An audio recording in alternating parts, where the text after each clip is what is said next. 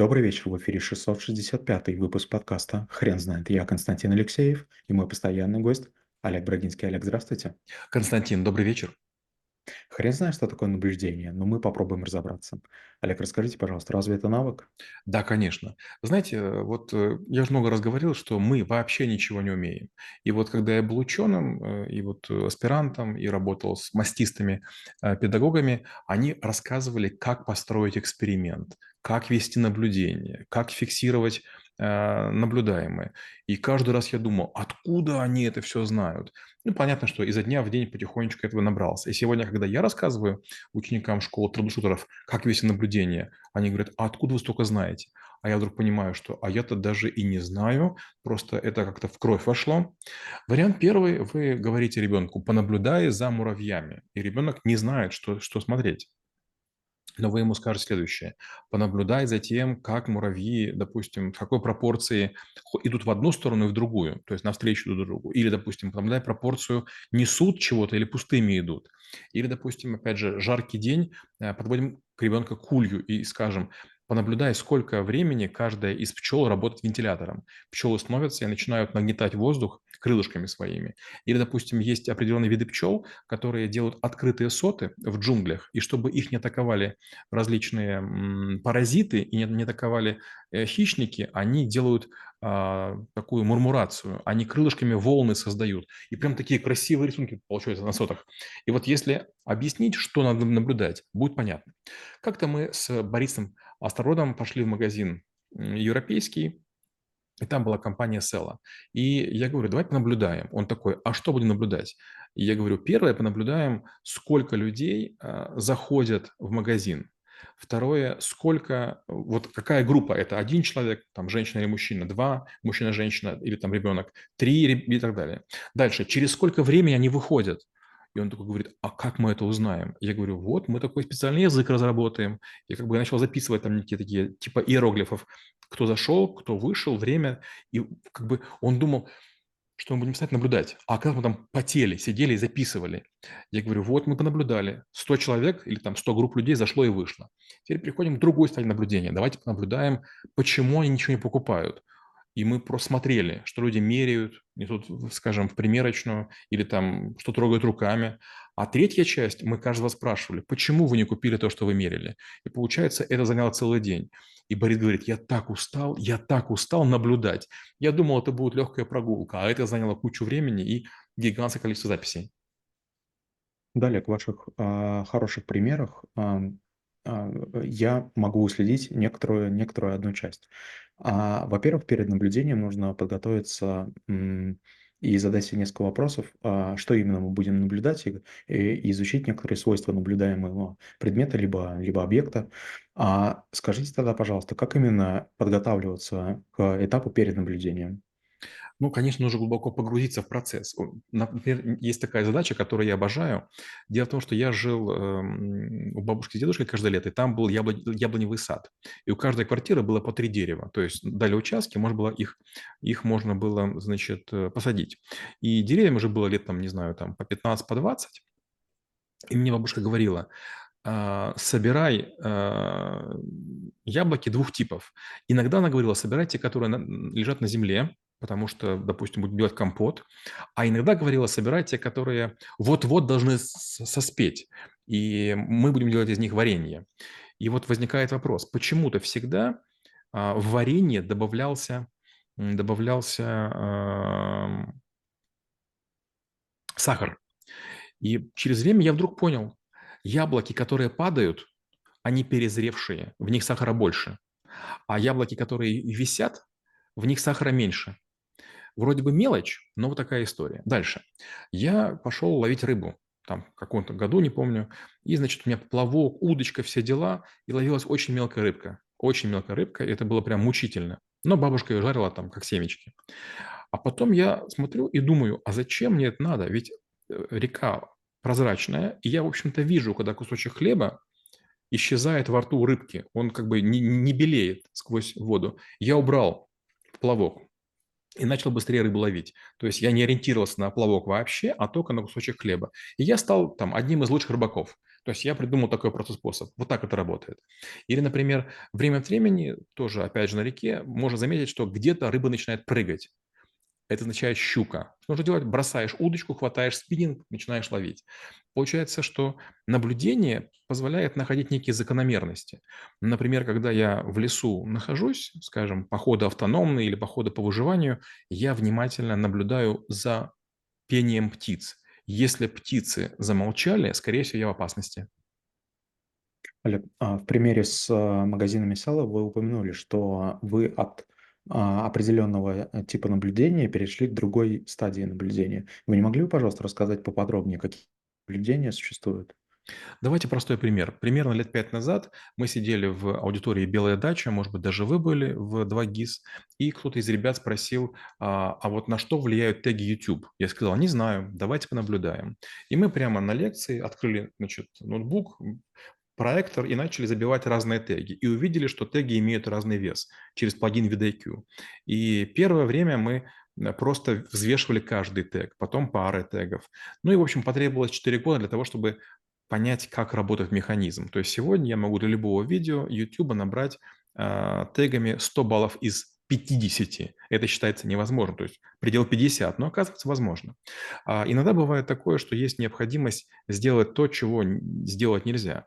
Например, буквально недавно а, у нас в клинике есть некое приложение, которое перестало работать из-за санкций. То есть было принято решение, и 18 января эта штука перестала работать. Я бывший хакер, я, значит, начал смотреть, как, эта штука работает.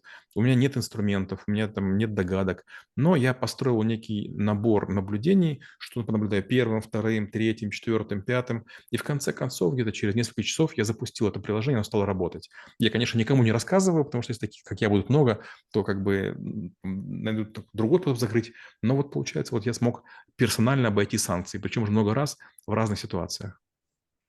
Олег, как вы думаете, такое качество, как терпение, необходимо в наблюдении? Не обязательно. Знаете, вот э, э, терпение может быть, а вот э, может быть плохо поставлен эксперимент. То есть, э, например, у меня была такая история, мы работали на проекте Nissan, и мы не справились. Э, Nissan поставил очень простую задачу. Она звучала так. Рыбы в океане, когда их атакуют хищники, они друг с другом не сталкиваются. Вопрос. Можно ли придумать систему датчиков, чтобы машины Nissan на дороге избегали столкновения? Идея гениальная, правда? Классная. Давайте у рыб поучимся. Я для этого хороший был исполнитель, я потомственный аквариумист. То есть у меня аквариумы были там с самого детства. Мы не справились. То есть мы записывали гигантское количество разных рыб. И тунцов, и сардины, и кого угодно. Мы медленно просматривали их движение. Мы не поняли, как это работает. Мы думаем, что это, наверное, там глаза, а, боковое зрение и блеск. Можем ли мы это в машинах использовать? Похоже, нет. Олег, не могли бы, пожалуйста, ответить на вопрос а, такого рода? Если человек а, говорит, что у него хорошее наблюдение, то как это оценить? Никак. Смотрите, вот как только человек сам себя хвалит, он точно никто. Толстой, кажется, говорил, что человек – это дробь.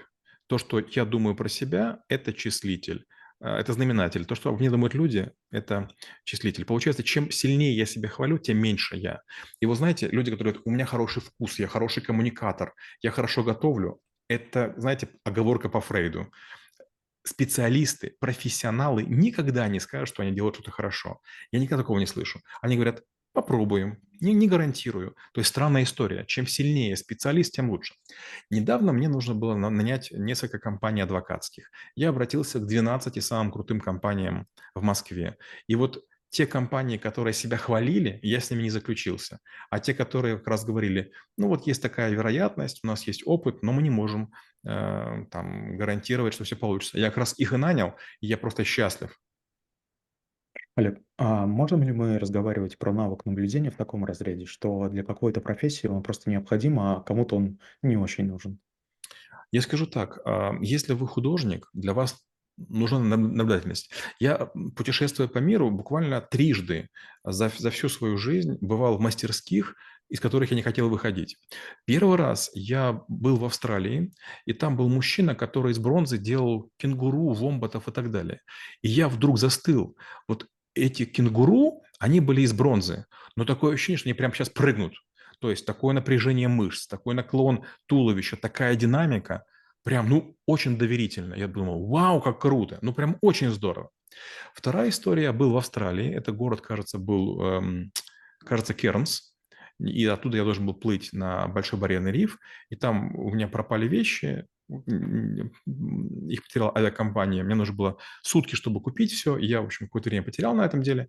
Но, среди прочего, я зашел в маленькую галерею, где человек просто фотографировал различные виды, а потом их э, на холст помещал. То есть это не, не художник, а это фотохудожник каждая картина, она имела смысл. А, они были такие динамичные, они были такие интересные, они такие были какие-то объемные, такие говорящие, что я купил там, не знаю, этих картин какое-то ненормальное количество. Третий раз был в Америке, и тоже мы ходили. Это, кажется, было Родео Драйв в Лос-Анджелесе, очень дорогая улица. И мы зашли с товарищами в мастерскую, где из фарфора делают различные тоже статуэтки. И тоже я вдруг увидел статуэтку, где девочка как будто бы руками управляет стаей голубей. Очень оригинальная такая, такая штука, кинетическая, то есть голуби слегка движутся на ниточках. Но когда я это рассмотрел, столько мелочей сделано, такая тонкая работа, я еще подумал, боже мой, мне в Киев доставить, это будет стоить дороже, чем это стоит здесь. Так и оказалось. Но я просто получал колоссальное удовольствие. Вы не могли бы, пожалуйста, рассказать, а как обучаться этому навыку? Без наставника никак. Знаете, вот вы не сможете сделать лук и из него хорошо стрелять без наставника. Вы не сможете хорошо стрелять из огнестрельного оружия, даже прочитав 10 книг. Вы не сможете а, аптечку собрать без наставника. То же самое касается наблюдательности. Наблюдательность – это середина процесса. Сначала нужно решить, кто, когда, с какой целью для чего и как часто будут наблюдать. Потому что иногда люди, наблюдающие, ничего не замечают. Мой любимый пример а, – есть знаменитый ролик, в ходе которого людям говорят, сейчас для группы баскетболистов будут кидать мяч. Посчитайте, сколько они сделали пасов. И все считают. Бывает такое, ошибаются на один или два. И все думают, в этом-то и фишка. Но потом этот ролик показывают замедленно. И там видно, что человек в костюме гориллы проходит насквозь этих баскетболистов но их не видит никто. Получается, наблюдая за чем-то, мы упускаем другое. И вот иметь такое общее наблюдение – это очень круто. Если вы педагог, если вы лектор, если вы профессор, вам приходится наблюдать. Почти после каждой лекции в школе трэблшутеров я должен презентацию изменить. Я на какие-то слайды захожу, делаю пометки, переписать, переделать, потому что не смог объяснить. Люди не поняли и задали вопросы, которые я был не готов. Олег, как вы думаете, а, стоит ли задавать себе часто вопросы такого рода, как, например, а, в примере с, гориллой, а, то ли зачем я наблюдаю, это моя конечная цель? Вы знаете, это нужно делать до начала наблюдения. Представьте, мы с вами дайверы, и мы с вами нырнули на риф, и там есть, допустим, креветки-чистильщики. Это потрясающая история. Вы открываете рот, ложитесь на песок, и к вам залазят креветки и начинают там что-то делать. И причем они же есть хотят. Вы почистили зубы, но они находят кусочки еды или кусочки вашей кожи и их снимают. Вопрос. В какой-то момент времени вы закрываете рот, потому что вам нужно дышать. Но все креветки успевают убежать. Вопрос, как они это делают? И вот получается, нужно будет раз 100 или там раз 200 нужно будет сделать. Вот вам нужно придумать, как сделать так, чтобы вы смогли наблюдать. То есть вам нужно или освещение поставить, или каким-то образом, может быть, медленно раскрывать рот. Но вам нужно провести много экспериментов, чтобы в ходе наблюдения вы сделали однозначный вывод, что наблюдаемое стало вам понятно. Или вы понимаете, чего вы не поняли, и какие нужно делать новые эксперименты. Олег, спасибо. Теперь на вопрос, что такое наблюдение, будет трудно ответить. Хрен знает.